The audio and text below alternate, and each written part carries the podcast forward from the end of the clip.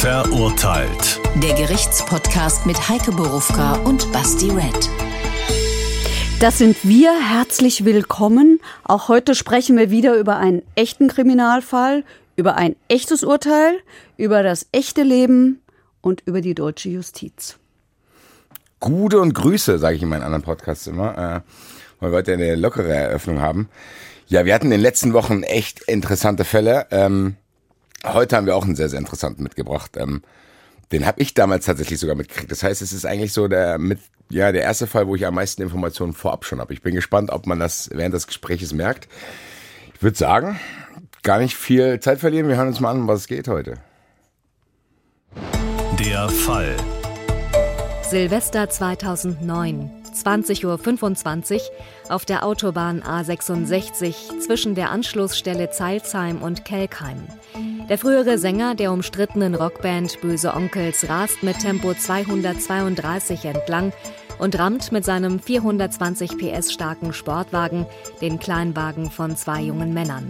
Der Kleinwagen fängt Feuer. Der Musiker steigt aus seinem Auto und flüchtet übers angrenzende Feld zu Fuß. Die Männer werden von Passanten aus dem brennenden Auto gezogen. Die Polizei kommt dem bösen Onkel schnell auf die Spur. Ein Arzt stellt am nächsten Tag fest, dass er einen Drogencocktail aus Kokain, Valium und Methadon intus hatte. Am Fahrer-Airbag seines Autos finden die Ermittler DNA von ihm. Vor Gericht schweigt der Angeklagte zu den Vorwürfen. Nach drei Verhandlungstagen verurteilt ihn das Frankfurter Landgericht zu zwei Jahren und drei Monaten wegen Unfall, Flucht und Körperverletzung. Die Strafe kann nicht mehr zur Bewährung ausgesetzt werden. Ja, ich glaube, dass ich nicht der Einzige bin, der das auch schon mitgekriegt hat. Viele unserer Hörer wahrscheinlich auch.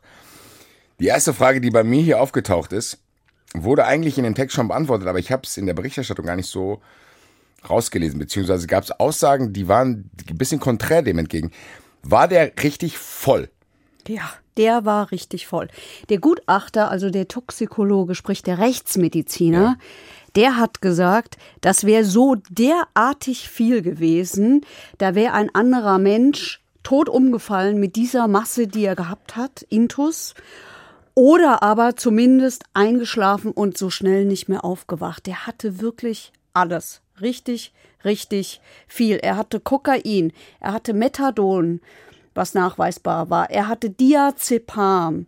Das ist ein Schlafmittel, das gegen die Angst hilft. Das nehmen Junkies gerne, wenn die Wirkung der Droge nachlässt. Und das sind jetzt nur sozusagen die, die, die, die Hauptsubstanzen, die festgestellt worden sind. Es war noch wesentlich mehr. Ich dann irritiert mich ein Satz, weil in der Berichterstattung über diesen Fall ist ein Satz rumgegangen vom, ich glaube, vom Richter, der das Urteil begründet und er sagt, der Unfall ist ausschließlich auf das fahrerische Versagen des Angeklagten zurückzuführen. Das hat sich für mich erstmal so angehört, als wenn er zu dem Zeitpunkt gar nicht betrunken gewesen wäre. Weil ist das dann fahrerisches Versagen, wenn ich eigentlich so fertig bin, dass ich überhaupt sowieso nicht mehr fahren kann? Das ist für mich eine Definitionssache. Habe ich dann überhaupt irgendwie fahrerisch versagt oder bin ich einfach komplett am Arsch? Naja, man muss ja sich diese Person immer angucken. Hier haben wir es ja mit einem zu tun gehabt, der, wenn ich mich recht entsinne, 20 Jahre Drogenkonsum hinter sich und hat. Und zwei Flaschen Jägermeister am Tag gesoffen hat. Also das ist ja nicht zu fassen. Ja, also der dass hat der solche überhaupt noch, dass der nicht nur fahren, sondern auch laufen kann überhaupt noch. Richtig. Und das sind die, wo es vor Gericht immer gerne heißt, im Falle Alkohol, die sind alkoholgewöhnt. Also wenn ich so viel trinken würde, würde ich sowieso nicht mehr gehen und stehen. Und wenn ich einen Bruchteil dessen trinken würde, könnte ich nicht mehr Auto fahren. Das hätte komplett andere Auswirkungen auf mich, als es auf so einen hat. Ah. Und ich glaube, vor, davor muss man das sehen. Ah, okay. ähm, ja, der, der Vorsitzende Richter hat ihm einiges gesagt. Er hat ihm auch gesagt, mit Verlaub, das hat er ihm im Urteil gesagt, sie sind vorzeitig gealtert. Das war in einer Form zu sehen und wahrnehmbar, wie ich es vorher und nachher nie wieder bei jemandem gesehen habe. Ich habe noch nie einen so fertigen Menschen gesehen wie Kevin Russell 2010 auf der Anklagebank. Das hat der Richter zu ihm gesagt. Nein, das habe ich gesagt. So. Der Richter hat zu ihm gesagt, mit Verlaub, Sie sind vorzeitig gealtert und als wie immer im Prozess werden zunächst die Personalien festgestellt. Ja. Da hat er dann auch was gesagt. Da hat er gesagt, früher Rockmusiker, heute Frührentner. Mittlerweile hat sich's geändert, aber da zu dieser Zeit war es so. Ja, krass, um das jetzt mal von vorne aufzurollen. Wir gehen davon aus, er hat irgendwo Silvester gefeiert. Nein, nein, es war ja noch vor Silvester, 20.25 Uhr. Silvesternacht. Ja, ja, aber Silvester feiern kann man ja auch schon. Man, Ach so, also der wird, okay. wenn er schon so drauf war, wird er schon irgendwann angefangen haben. Also ich feiere erst Silvester auch nicht erst um elf, sondern Ich glaube, das war bei dem um keine. Feier, das war halt so. Gut, ist ja wahrscheinlich auch egal bei dieser Resistenz, die er hat. Auf jeden Fall sagen wir mal, der war wahrscheinlich auf dem Weg zu einer Feier oder wollte den Ort der Feier wechseln, was weiß ich. Ist ja auch wir vielleicht gar nicht. nicht kriegsentscheidend. Auf jeden Fall hat er dann gedacht, gut, ich bin so resistent, ich bin so klar in der Birne, muss er sicher gedacht haben, ich steige jetzt ins Auto. Ja, ganz ehrlich, so wie ich diesen Mann erlebt habe, weiß ich nicht, ob der in diesem Zustand wirklich in der Lage war, über was nachzudenken. Okay, also wir können schon davon ausgehen, dass er, obwohl er eine Resistenz hat, trotzdem Ja. in einem Zustand war, der ihn beeinflusst, Entscheidungen zu treffen Ja. im negativen Sinne. So hat es das Gericht auch gesehen, Also ja. Das heißt, ich kann jetzt nicht davon ausgehen, dass der oft so gefahren ist. Das wissen wir nicht. Okay. Das wissen wir nicht, aber jeden, es geht ja jetzt in diesem, bei so einem, bei so einem Fall, ja, es geht schon darum, hat er das öfter gemacht? Wie hat er das gemacht? Wie hat er sich verhalten? Aber ich erinnere mich nicht daran, dass das in diesem Prozess zur Rede stand, weil es ja Okay. so offensichtlich war. Ich meine, es war ja so offensichtlich, der war voll mit Drogen, der war, äh, der- oder der war voll, nicht nur voll mit Drogen, der, der ist ja auch viel zu schnell gefahren. Und er hatte ganz offensichtlich dieses Auto nicht unter Kontrolle. Im Übrigen hat er nicht mal einen Führerschein gehabt. Ach, das kommt auch noch dazu. Ja. Okay. Wahrscheinlich hat er ihn verloren. Richtig. Vorher durch. Und hat sich danach nicht mehr drum gekümmert, ja. Krass. Okay, okay. Und der, der fährt dann in dieses Auto rein. Wo- Ja, also er fährt rein, er rast. Er Er rast, ja, mit Tempo 200 über diese Autobahn. Mit diesem, äh, das war ja so ein Sportcoupé, so ein. Ich, ich, ähm, ich habe als Mädchen mit Puppen, äh, ich habe als Kind mit Puppen gespielt. Ich kenne mich nicht mit Autos aus. Ich habe auch weiß, nicht dass ich mir von den. Ich Jungs bin in der Stadt damals, groß geworden. ich habe es mir von den Jungs damals erklären lassen und habe es mir angeguckt. Und witzigerweise ist vor ein paar Tagen genau so ein Auto auch an mir vorbei gerast. Da dachte ich an Kevin Russell. Also so ein Geschoss.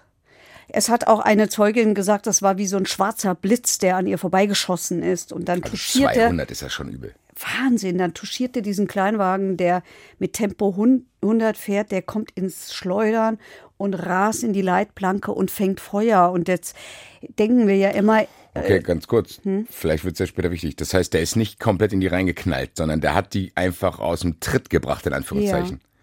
Dass die dann gegen die Leitplanke geknallt Ja. sind, ange- es hat angefangen zu brennen. So, ja, um jetzt wirklich beim Zeitstrahl zu bleiben und dann, der sieht das ja dann. Ist die Frage, sieht er das halt überhaupt? Weil sieht. das wird für, das wäre für mich später wichtig.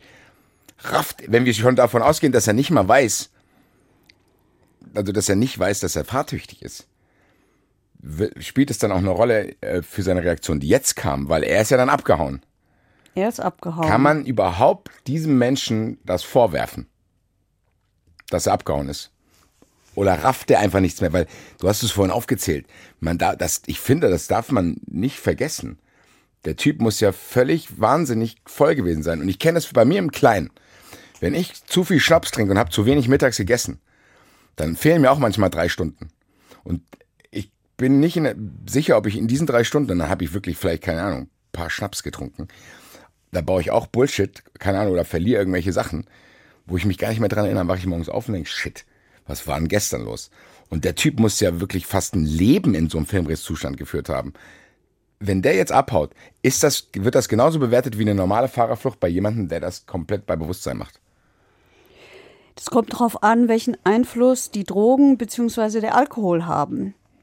Hier haben wir einen Gutachter, der sagt, es war, ja, der ist eingeschränkt, einsichtsfähig gewesen, also kapiere ich in dem Augenblick, was ich eigentlich tue. Das ist die Einsichtsfähigkeit. Ähm, daraus leitet sich später dann die, die Schuld Genau. Fähigkeit ab. Also kann man den wirklich für das verantworten, was er da getan hat? Oder hat er das im Zustand einer verminderten Schuldfähigkeit getan? Der Gutachter hat gesagt, nee, war nicht. Der war nicht vermindert schuldfähig. Der hat das gewusst. Es ist so ein bisschen schwierig, Krass. weil Kevin Russell ja überhaupt nichts dazu gesagt hat und zuvor bei der Polizei gesagt hat, ich war das nicht. Also der hat im, im Prozess überhaupt nichts mehr gesagt, außer drei gelallten Sätzen, die aber nichts mit diesem Unfallhergang zu tun hatten, sodass das ein reiner Indizienprozess war. Das heißt, man musste Hinweise und Beweise bewerten und hatte die Zeugenaussagen. Und die Frage mit dem, dass der abgehauen ist, ist ja eine ganz wichtige Frage gewesen. Und ich kann das nur rational und über den Kopf und weil ich weiß, wie Justiz funktioniert und weil ich immer versuche, mich da reinzudenken, mir erklären, wieso er dafür nicht bestraft worden ist, dass er, dass er sich nicht um die Leute gekümmert hat. Also, äh, wir müssen mal zurückdenken, das Auto brennt, da sind zwei Menschen drin und der haut ab. Da kommt doch jeder normale Mensch, zu dem ich mich auch zähle, auf die Idee, das ist doch unterlassene Hilfeleistung. War es aber nicht. Klar kommt man im ersten Moment auf den Gedanken. Wenn ich aber tiefer denken würde, gibt es für mich trotzdem zwei, drei Anhaltspunkte, die zumindest für mich nicht rechtfertigen, aber erklären, warum er es nicht gemacht hat. A, ist der Typ völlig drauf trotzdem, egal was der Gutachter sagt. Also ganz ehrlich, der Typ muss ja nicht, das muss nicht mal durch die aktuellen Substanzen sein, sondern vielleicht durch vorherige Schäden, die du hast, dass du einfach wirklich am Arsch bist. Und wenn man ihn im Prozess gesehen hat, der Typ war, also der, ich bin mir nicht sicher, ob der überhaupt sich daran erinnert, dass er da in diesem Prozess gesessen hat, die Tage danach auch. Also so was habe ich auch noch lange nicht gesehen. Ich habe viele Leute gesehen. Und ist es nicht trotzdem auch, wenn man ganz ehrlich zu sich ist, und da schließe ich gleich meine allgemeine Frage an, aber erstmal, ist das nicht auch, wenn man ganz ehrlich zu sich selber ist und man sich jetzt nicht unbedingt als der tollste Mensch der Welt darstellen will, wie man das in der Öffentlichkeit oft gerne macht, kannst du von dir selber sagen, dass du, sagen wir dir passiert das nüchtern, dass du nicht vielleicht im Schreck auch abhaust und oder zumindest Angst hast, in ein brennendes Auto zu gehen? Ja. Ja, das kann ich sagen. Nur ich, ich, ich würde behaupten, ich würde umdrehen. Oder du würdest den Krankenwagen rufen. Oder irgendwas tun. Jetzt hat aber hier, ja. hier hat das Gericht Folgendes gesagt. Okay. Es war deshalb keine unterlassene Hilfeleistung, da spielten Drogen und so erstmal gar keine Rolle, ja. weil ihm nicht widerlegt werden konnte, also nicht nachgewiesen, sondern nur nicht widerlegt werden konnte, ja. dass er gesehen hat und wahrgenommen hat, es kümmern sich ja Leute um ihn.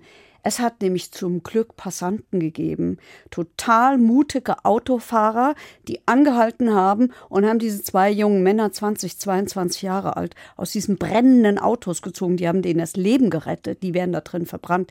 Die hätten keine Chance gehabt. Die waren so schwer verletzt. Die wären da nicht mehr rausgekommen. Was hatten die für Verletzungen? Der eine hat ähm, der war an der Hand so verletzt, dass ihm drei Finger äh, amputiert werden mussten. Und der hat auch so schwere Verletzungen gehabt, dass der zum Pflegefall geworden ist. Also der hatte nicht nur diese Verbrennungen, sondern der, ähm, der ist, äh, die Mutter hat das vor, vor, vor Gericht erzählt. Die hat, ähm, der ist richtig zum Pflegefall geworden. Also der stand vorm Schrank, hat er erzählt. Das war sehr eindrücklich. Der steht vorm Schrank und weiß nicht mehr, wo die Hose ist. Und die Mutter muss ihm zeigen, wo die Hose ist. Das sieht man diesen Menschen nicht an. Wir haben die ja vor Gericht gesehen. Aber der hat so schlimme Gedächtnisstörungen. Also, um es zusammenzufassen, der eine, der Fahrer 20 Jahre alt, hatte Verbrennungen, hatte eine Leberblutung, hatte eine Milzruptur, hatte eine Nierenverletzung, diese Gedächtnisstörungen und äh, ist dadurch zum Pflegefall geworden. Der andere, der Beifahrer, 22 Jahre alt, ebenfalls natürlich schwere Verbrennungen und der hat drei Finger an der einen Hand verloren. Der hat im Prozess gesagt, ich wollte feiern gehen und bin als Krüppel im Krankenhaus aufgewacht. Das ist ja schon übel auch. Also, mhm. weil das halt auch wirklich, um es blöd zu sagen, Pech ist, einfach. Also. Dass sie da langfahren, ja, ja totales also, Pech. Das ist ja jetzt kein Fall, da wie so wir Das ist ja nicht wie vergleichbare Fälle, die wir vorher hatten, wo es wirklich um, weiß ich nicht, persönliche Beziehungen ging oder sonst irgendwas, sondern das sind einfach zwei völlig willkürliche, ja. Butterfly-Effekt-mäßige Leute, die einfach so aufeinandertreffen, wo die Wahrscheinlichkeit wahrscheinlich so gering ist, dass du viermal hintereinander einen Euro-Jackpot gewinnst. Das ist ja echt übel. Also das ist, glaube ich, auch für, für die Opfer gar nicht so leicht zu verkraften. Dieses, also dass du jeden Tag damit lebst, ey, wie viel Pech kann ich haben? Dass ich nicht, weiß ich nicht. Stell dir vor, der eine hätte sich eine halbe Minute länger die Zähne geputzt. Dann wäre, also das ist, das, mhm. das würde mich echt irgendwie so eine Hilflosigkeit stützen.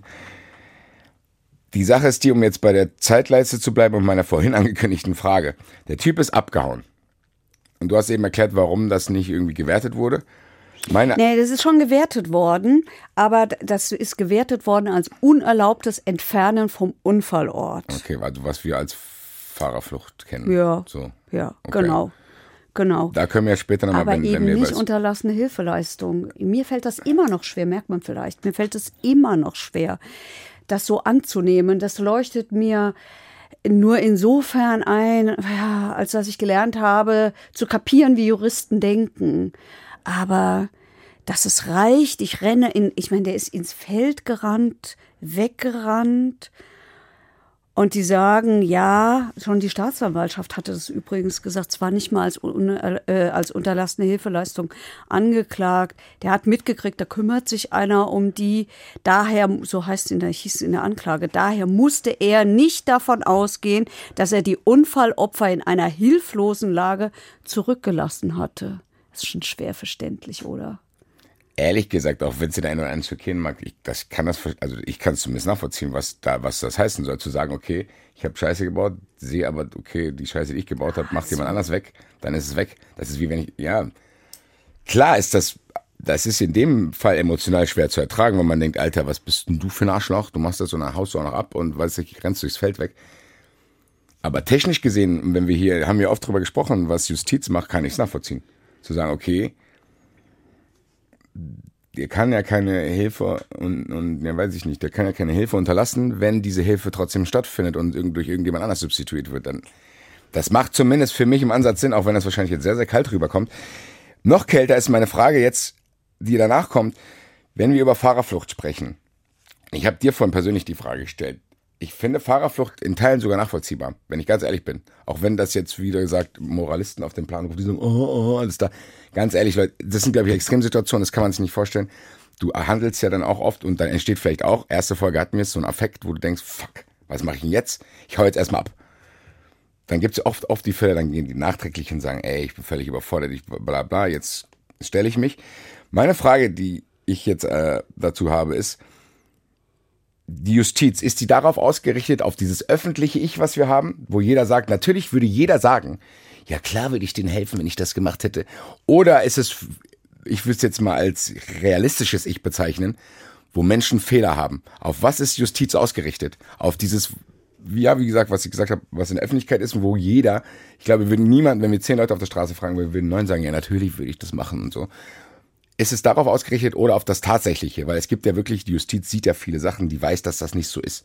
Die hat ja Statistiken zu sagen, okay, weiß ich nicht. Es gibt auch ganz unschuldige Leute, die vielleicht im ersten Moment erstmal abhauen. Auf was sind die Gesetze eigentlich ausgelegt? Auf beides. Deswegen verändern die sich ja auch. Also wir, wir haben zum einen regeln die Gesetze schon, was wir als Gesellschaft sagen, das erlauben wir und das erlauben wir nicht. Deswegen ändern sich ja auch Dinge. Deswegen ändern sich ja auch Gesetze. Wir hatten ja zum Beispiel diese, fällt mir dazu ein, diese heftige Diskussion im Zusammenhang mit der Gießener Ärztin, die laut Urteilen es hat ja zwei Instanzen gegeben, für Abtreibung geworben hat, so sieht es der Gesetzgeber, ähm, und das nicht darf. Und dann haben wir die Diskussion, was will diese Gesellschaft? Also, wie weit schützt sie ungeborenes Leben? Und wie weit geht sie auf Frauen ein, die aus welchen Gründen auch immer ein Kind abtreiben wollen und eine Ärztin, die sie darüber informiert, wo ist da die Grenze. An diesem Fall konnte man ganz gut erkennen, wie das diskutiert wird. Da ging es nämlich sehr wohl auch um Werte und nicht nur um juristische Kausalitäten, also was hängt wo womit zusammen. Das ist der, ein, der eine Teil der Antwort, der mir einfällt. Und der andere Teil ist, wir haben im Strafrecht ja eine objektive und eine subjektive Seite. Also wir haben das Gesetz, in dem drin steht, du darfst das und das nicht machen. Mhm. Das ist völlig objektiv und äh, Juristen prüfen, Strafjuristen prüfen ja immer alle Fälle erstmal an diesen objektiven Kriterien.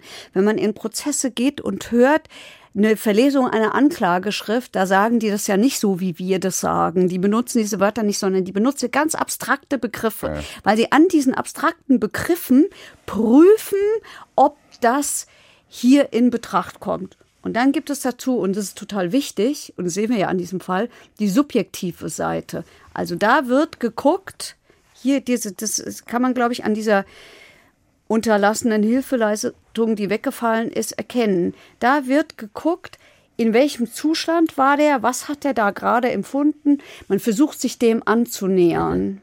Also das ist quasi ein Mix aus beiden. Du hast einmal, du hast gesagt, Ja. du hast dieses theoretische Gesetzbuch und dann hast du aber trotzdem, dem wird schon Rechnung getragen, dass Menschen sehr viele Fehler machen auch. Ja. Gut, das war wieder die theoretische Ebene. Bleiben wir, kommen wir wieder zurück zu meinem Zeitstrahl, den ich vorhin einleiten wollte. Ähm, der Typ ist jetzt abgehauen. Wo ist hier überhaupt hin?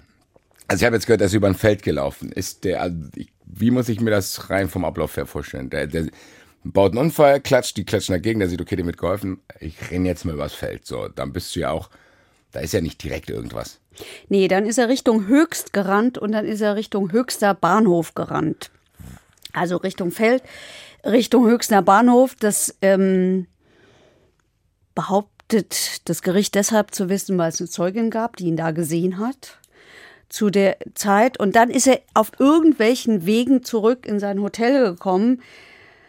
Ein wirkliches Nobelhotel im Taunus, in dem er gewohnt hat. Übrigens hat der Richter im Urteil zu ihm gesagt, er führt im Grunde genommen das Leben eines obdachlosen Trinkers, das aber auf höchstem Niveau. Statt zwischen Brücken pendelt er zwischen einer Suite in einem Nobelhotel im Taunus und seiner Dubliner Wahladresse. Statt mit Fusel richtet er sich mit Kokain zugrunde. Ich glaube, das fasst es so ganz gut zusammen, was da passiert ist. Also der legt sich dahin, legt sich ins Bett und man kommt relativ schnell, Mann ist die Polizei auf seine Spur. Also hat er aber erstmal gepennt. Einfach. Also der hat Ja, jetzt erstmal er- gedacht, das weiß ich nicht, Kacke, er- ich gehe jetzt erstmal, ist auch kalt wahrscheinlich, dann gehe ich jetzt erstmal ins Hotel und ignoriere einfach alles, weil ich glaube, also Ja. es gibt diese Drogen, ich kann diesen Reflex, den er wahrscheinlich hat, der kommt ja auch durch die Drogen. Du nimmst ja, du nimmst ja Drogen, um irgendwas zu verdrängen. Und dann ist er in Extremsituationen wahrscheinlich auch in der Lage, sowas zu verdrängen. Denken, ach du Scheiße, ich lasse es auf mich zukommen. Morgen werde ich wahrscheinlich verhaftet, ich penne jetzt erstmal. Das weiß ich Keine nicht Ahnung. genau. Vielleicht hat er auch seinen Manager angerufen, der spielte da ja auch eine Rolle mit. Dazu kommen wir später. Ich würde jetzt erstmal gerne einen O-Ton einspielen, wo vielleicht auch unsere, ja, unsere Zuhörer mal einen Eindruck davon kriegen. Sorry, wie fertig dieser Typ ist. Es kann nicht besser laufen. Also ich bin der Meinung, so geil waren wir noch nie.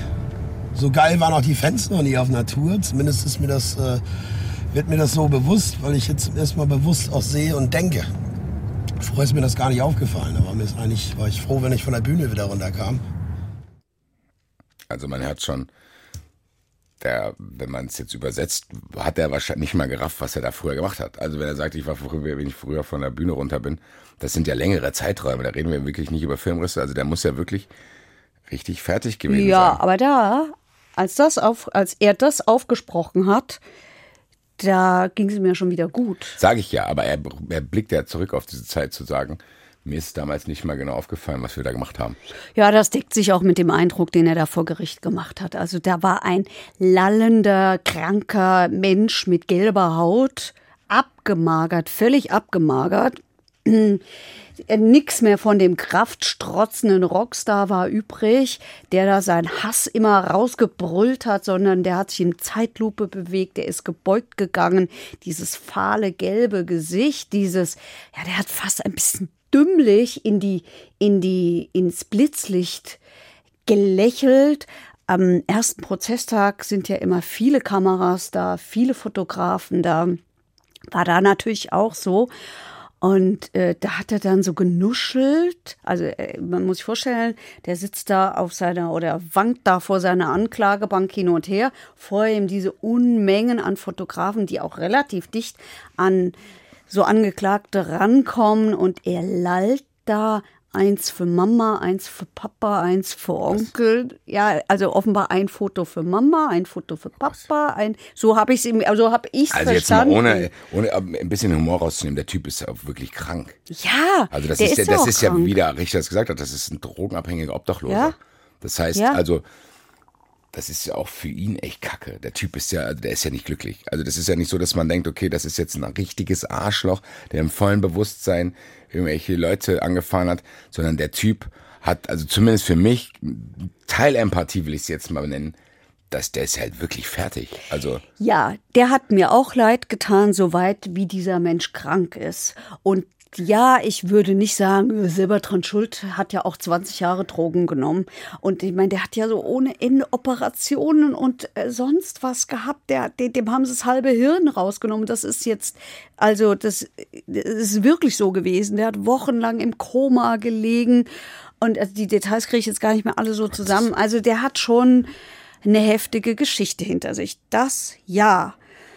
Aber ich habe ein Problem, den so frei zu sprechen von aller Verantwortung. Und ja, ganz offensichtlich stand er auch während dieses Prozesses noch unter Drogen. Jedenfalls waren die Folgen deutlich, deutlich sichtbar. Okay.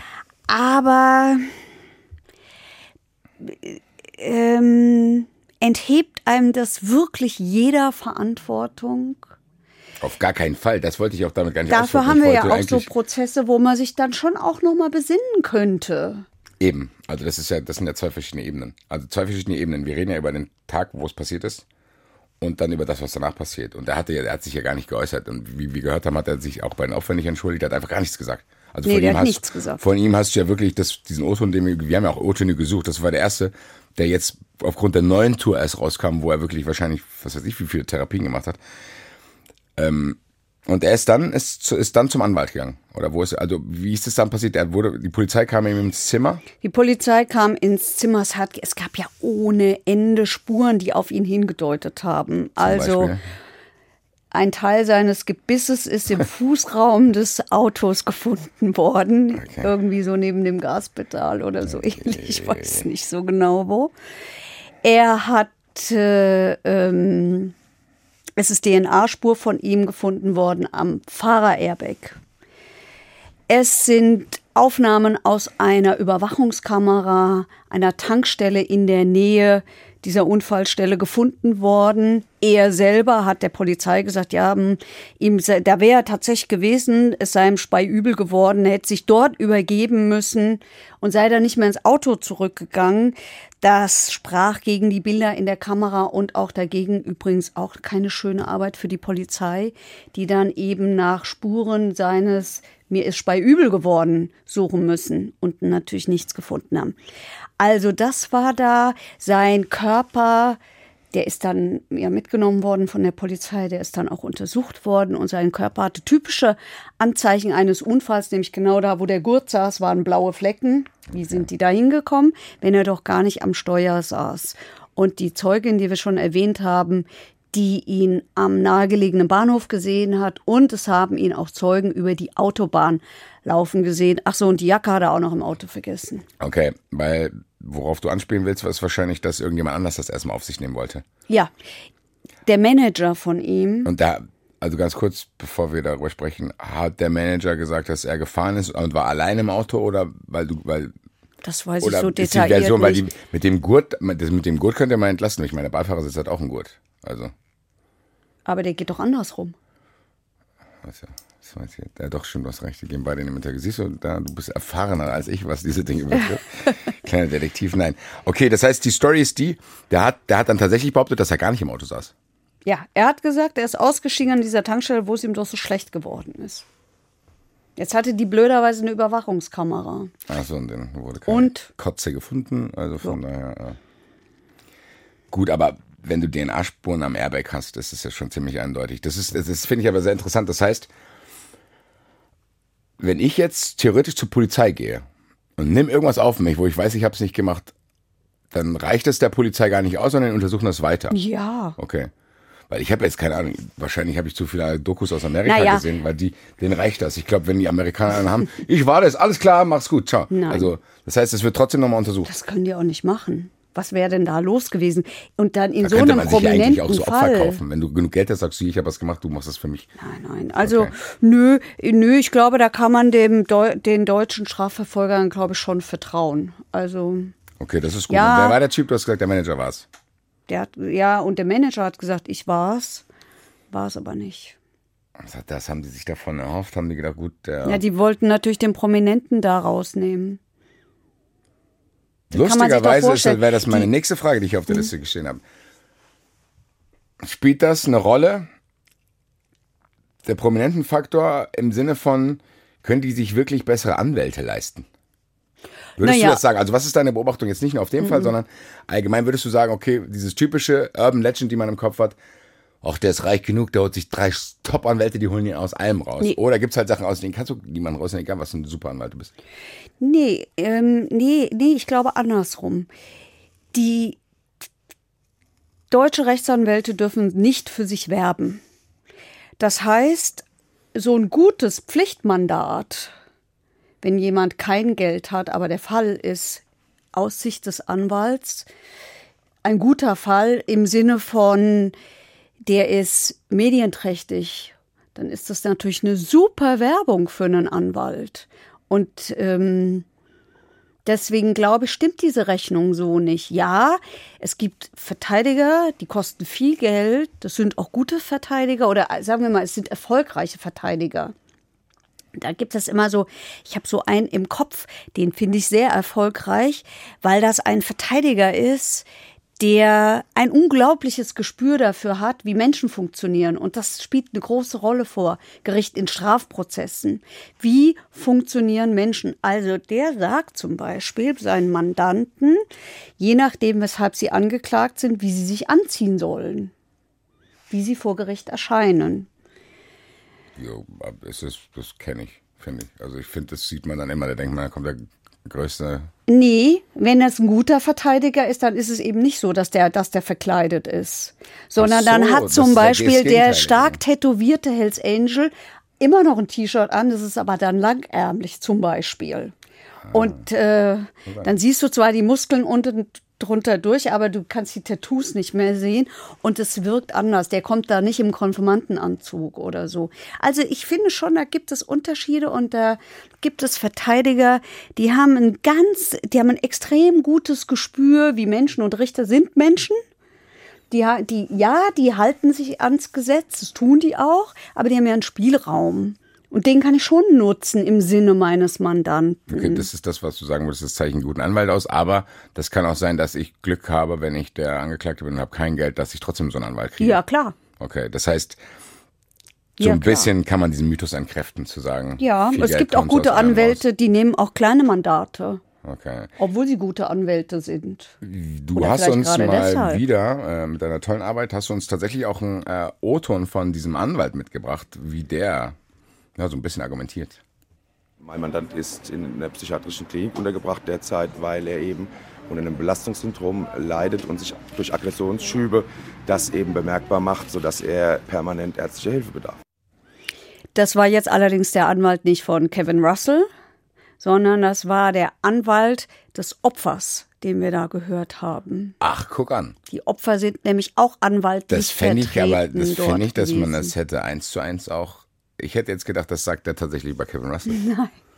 Nein, das sagt er über das Opfer. Das passt irgendwie zu beiden. Also ich hätte jetzt auch gedacht, der andere ist auch völlig fertig. Aber okay, das heißt, das war das, der Anwalt von den Opfern und ähm, was für eine Verteidigungsstrategie haben die probiert, also was nicht Verteidigung, was für eine Angriffsstrategie haben die probiert zu, zu fahren? Also was wollten die haben?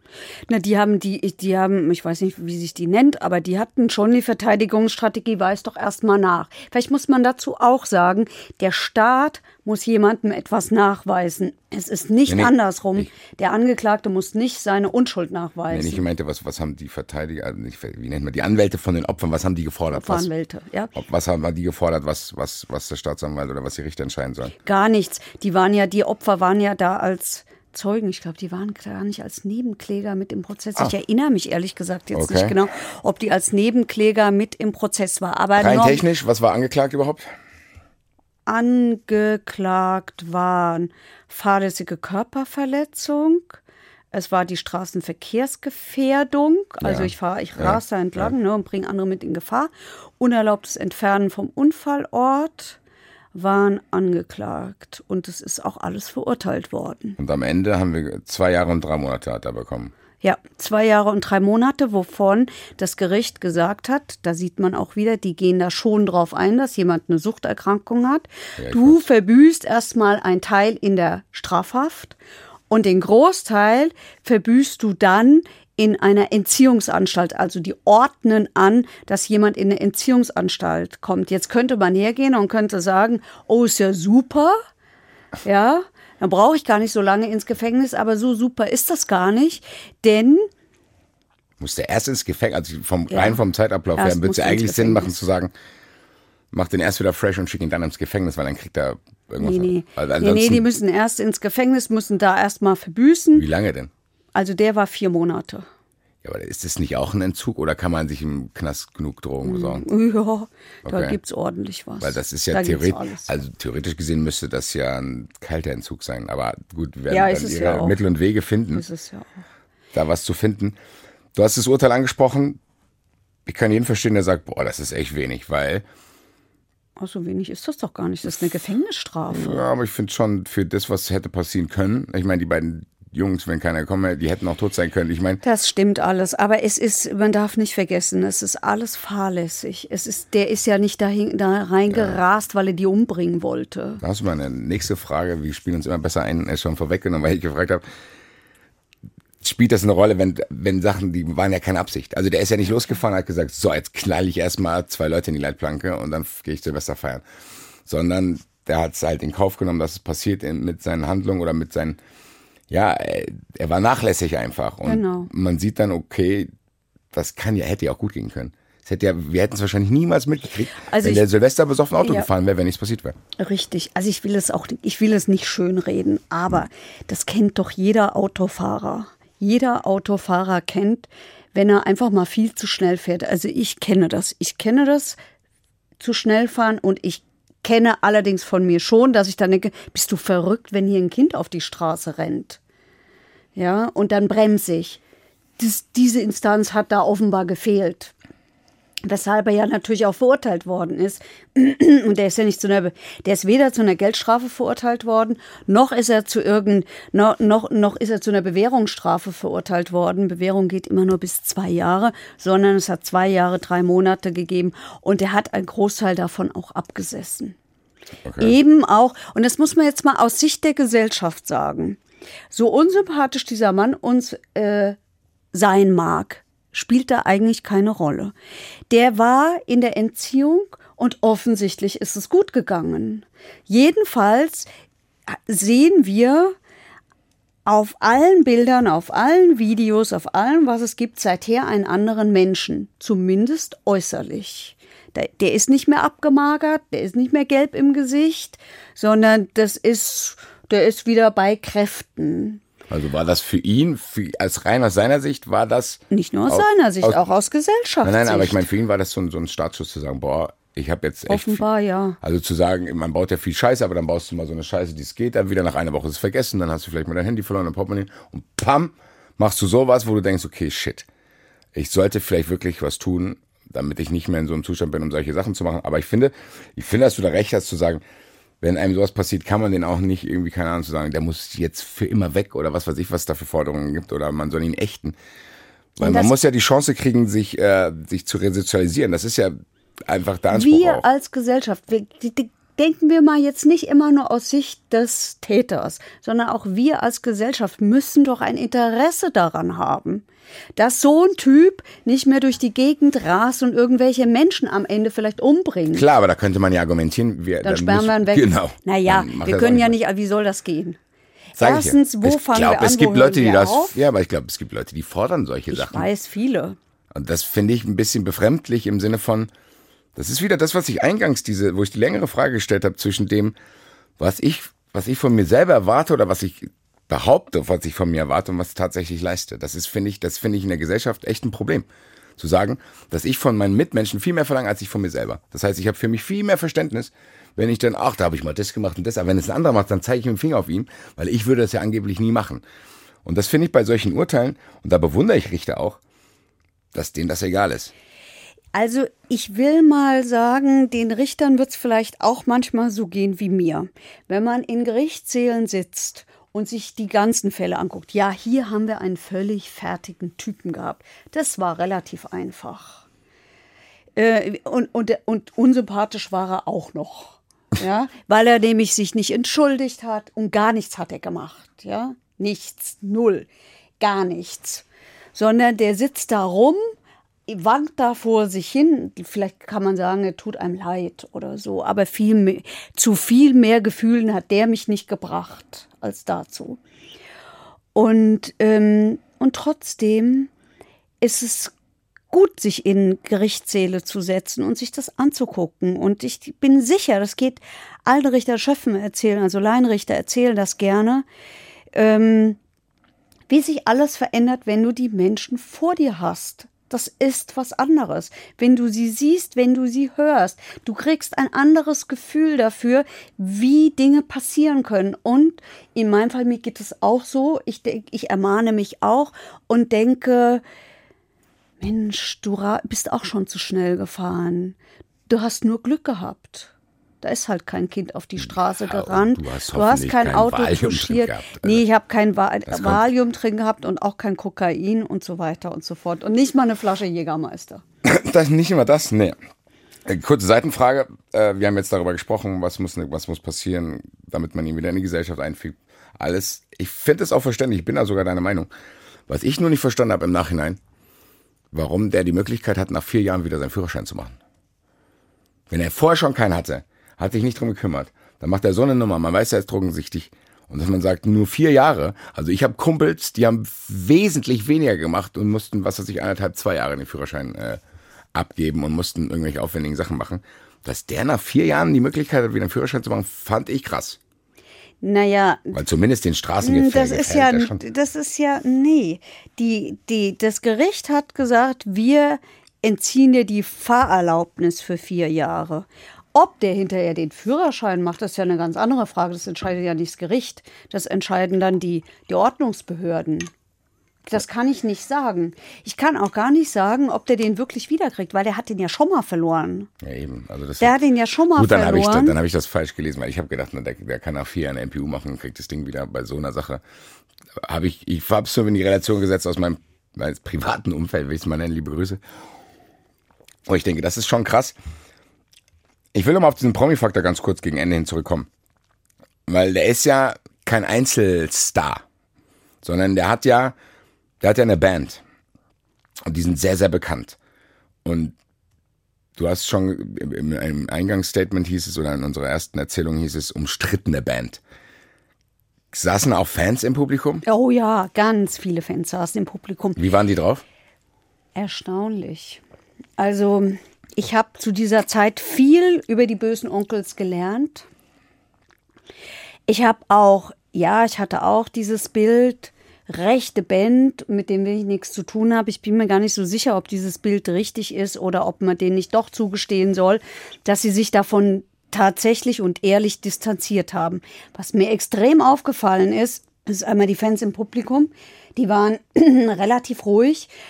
Es war mit anderem gerechnet worden. Es hat nämlich es hat nämlich offensichtlich Bedrohungen gegeben des damals zuständigen Staatsanwaltes.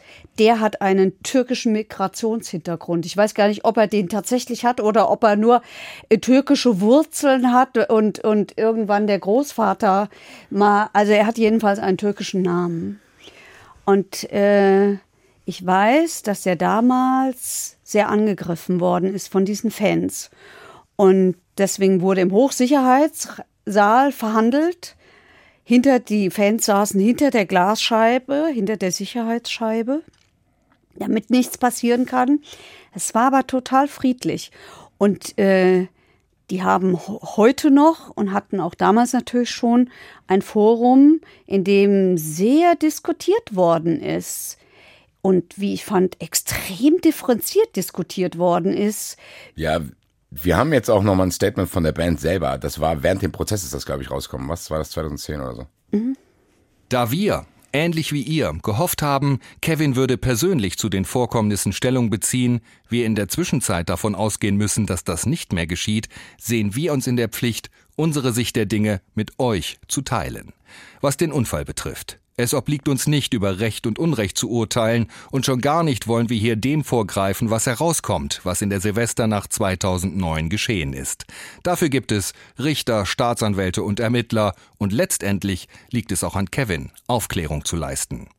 Der Kevin, der dieser Tage auf der Anklagebank sitzt, ist nicht mehr der Kevin, mit dem wir gemeinsam all die Jahre durch dick und dünn gegangen sind.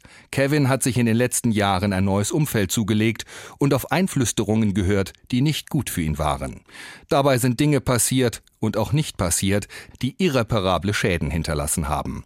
Unsere Gedanken sind nach wie vor bei den Opfern. Wir wünschen den beiden von ganzem Herzen alles erdenklich Gute. P. und Stefan. Unabhängig davon, dass es jetzt den einen oder anderen geben wird, der den unterstellt, dass, das, dass die Kreide gefressen haben und, und oder dass das jemand anders geschrieben hat, eigentlich hätte man sich doch genau das von Kevin Russell auch gewünscht, oder nicht? Ja, aber Wie kann denn der Anwalt das nicht schaffen, das dem zumindest in den Mund Ja. oder in die Worte zu legen? Mein Mandant kann nicht selber sprechen, weil er fertig ist. Er will, dass ich für ihn folgendes Statement verlese. Also das habe ich in diesem Prozess nicht begriffen. Wir wissen nicht, was die, worüber die sich so unterhalten haben. Wir wissen auch nicht, was der Verteidiger alles so versucht hat.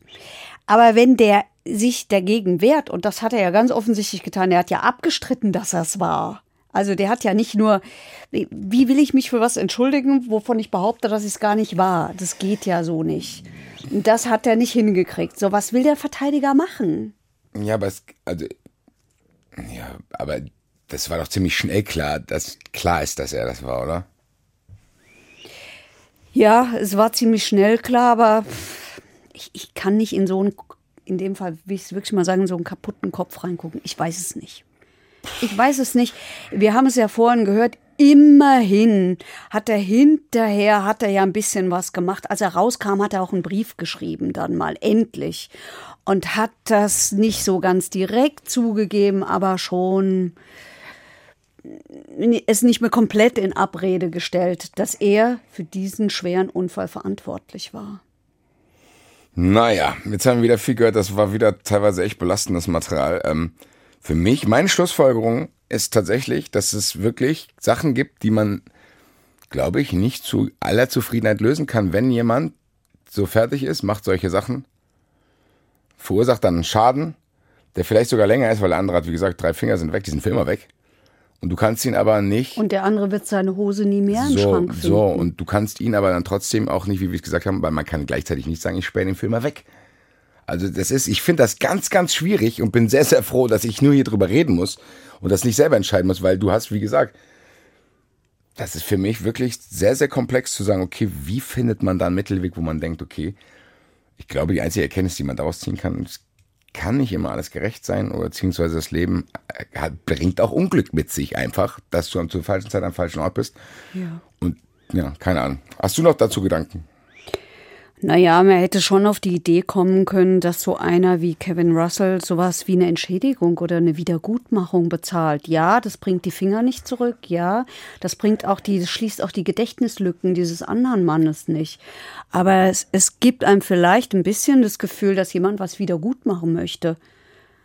Oder das Leben zumindest zu erleichtern, finanziellerweise. Wenigstens das. Wahrscheinlich hätte dann Amerika mehr mit äh, Erfolg mitgehabt, wenn, wenn das so gewesen wäre. Ähm, hast du noch irgendwas, was dir dazu auf der Seele brennt? Nein, weil das, was mich nach wie vor am meisten beeindruckt hat, ist einfach diese fertige, diese fertige Gestalt vor Gericht und das Gefühl, dass hier ein Gericht sehr angemessen auch damit umgegangen ist, ohne Opfer zu verhöhnen zum Beispiel. Die haben ja schnell dieses Gefühl. Okidoki. Naja, wie gesagt, Frankfurter Fall hat mich damals schon beschäftigt, jetzt wahrscheinlich noch ein bisschen mehr, weil wir hier so detailliert drüber reden. Detailliert drüber reden wir aber nur nicht zu zweit, sondern wir haben auch einen Zuschauerraum. Und da sind wieder Fragen aufgetaucht, ähm, von zu FFM zum Beispiel bei Twitter. Und die geht an dich, glaube ich, die Frage. Ähm, wie schaffst du es eigentlich? Weil wir haben schon darüber gesprochen, du machst das seit, was, seit 30 Jahren? Ich möchte bitte nicht beleidigt werden seit 20. Nein, seit 20, das tut mir leid. Ähm, seit 20 Jahren machst du das und du hast schon gesagt, dass du als junge Gerichtsreporterin sogar das auch mal sehen wolltest, ein Gewaltvideo. So, die Frage ist, wie, wie gehst du damit um? Wie schaffst du das, bei dem alles zu hören, zu sehen? Also du kriegst das ja alles mit. Also du kannst das ja einfach nicht nach Hause gehen und sagen, oh, ich weiß es nicht mehr, sondern du schleppst das mit dir, auch wenn du dir jetzt vielleicht nicht alle Bilder anschauen musst, aber du die Stories kennst du, viele. Naja, ich habe ja den großen Vorteil, dass ich, dass es mein Beruf ist, darüber zu reden. Da werde ich schon einen Großteil los. Ich darf das ja erzählen, was ich da erlebt habe. Und ich darf ja auch durchaus immer mal wieder dazu sagen, wie ich Dinge wahrnehme. Ich versuche mich da immer so ein bisschen zurückzunehmen ähm, und den Leuten nicht so sehr aufzudrücken, was, wie ich das so empfinde, weil ich das nicht als meine Aufgabe ansehe. Dafür hat man zum Glück ein Privatleben. Ich mache das mit Sport. Ich mache das okay. mit Sport. Ich laufe mir in der, ich gehe in die Natur dort, wo es möglichst einsam ist und da laufe ich mir das weg. Und ich mache das mit im Privaten mit einer relativ deftigen und relativ derben Sprache, mit der ich über diese Dinge rede. Damit bringe ich Distanz rein. Ja, du distanzierst dich eigentlich so ein bisschen ja. davon, weil glaube, wenn man, das kann man ja auch, ich glaube, das ist auch ganz normaler Standardmechanismus von Menschen, oder? Also von der menschlichen Psyche. Ja, ich werde, ich kriege diese Frage so oft gestellt, wie ich das mache und ich weiß es immer nicht so richtig. Das, ich, ich, das, das kann ich. So, so wie Ärzte das ja auch können müssen. Die können ja auch nicht jedes Schicksal mit nach Hause nehmen. Ja, also ich bewundere es auf jeden Fall. Ich finde, ich rede hier im kleinen Teil darüber, mich macht es teilweise wütend. Teilweise denke ich aber auch irgendwie, keine Ahnung, sehr, sehr theoretisch darüber nach, wie man das alles gestalten kann. Ist sehr auf jeden Fall sehr, sehr interessant. Vielen Dank für die Frage. Wir haben noch eine Frage von SGE Papa Frank, sehr, sehr guter Name, liebe Grüße. Ähm, und er fragt, oft hört man, dass es Befangenheitsanträge gegen Richter gibt. Würdet ihr das aufnehmen und beleuchten, wann so etwas Aussicht auf Erfolg hat? Weil das finde ich eine sehr interessante Frage. Das habe ich mich auch schon gefragt. Man hört das immer wieder. Und lustigerweise war das auch ähnlich, als du mich einmal in Vorbereitung auf die Sendung mit zu Gericht genommen hast, wo ich dachte, geil, ich sehe jetzt ja eine Stunde was, und dann steht ein Anwalt auf und sagt, ja, nee, nee, wie können Sie nicht gebrauchen, so. Wie wird das begründet? Und wie gesagt, die Frage vom Papa Frank, SGE Papa Frank war, hat das Aussicht auf Erfolg? Manchmal ja, aber ich habe es erlebe es nicht so häufig, dass die erfolgreich sind. Die Verteidiger mögen es mir jetzt nachsehen. Ich mich nervt's, mich hat es an dem Tag die, auch genervt. Es, es ist die typische Folklore, so würde ich es mal bösartig okay. bezeichnen, die bei manchen dazugehört. Als Folklore bezeichne ich immer diese Besetzungsrügen. Da wird also gerügt, wie das Gericht besetzt ist. Vielleicht muss man da noch ein klein bisschen, doch ein bisschen mehr ausholen.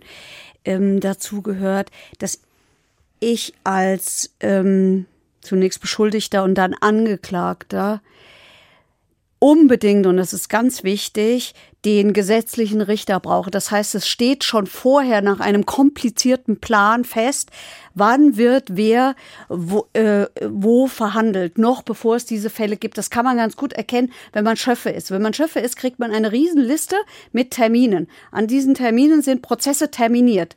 Aber man weiß noch nicht, welcher Fall da verhandelt wird. Die, die werden nach einem ah. bestimmten System werden die zugeordnet. Okay. Das soll verhindern, dass man sagt, ach, der kriegt bei dem eine höhere Strafe oder so, ja, also dass da ja. Willkür entstehen kann. Ja.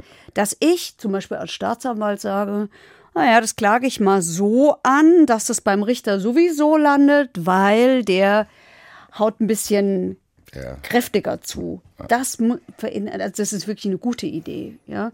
Und deswegen kann es Besetzungsrügen geben, wie Gerichte besetzt sind mit Schöffen, mit Berufsrichtern, die können ja auch mal krank werden. Also da gibt es ganz komplizierte Pläne, wie dann wo äh, nachgerückt wird. So, und die Frage, um die Frage zu beantworten, ja, es gibt tatsächlich Befangenheitsanträge, die durchgehen.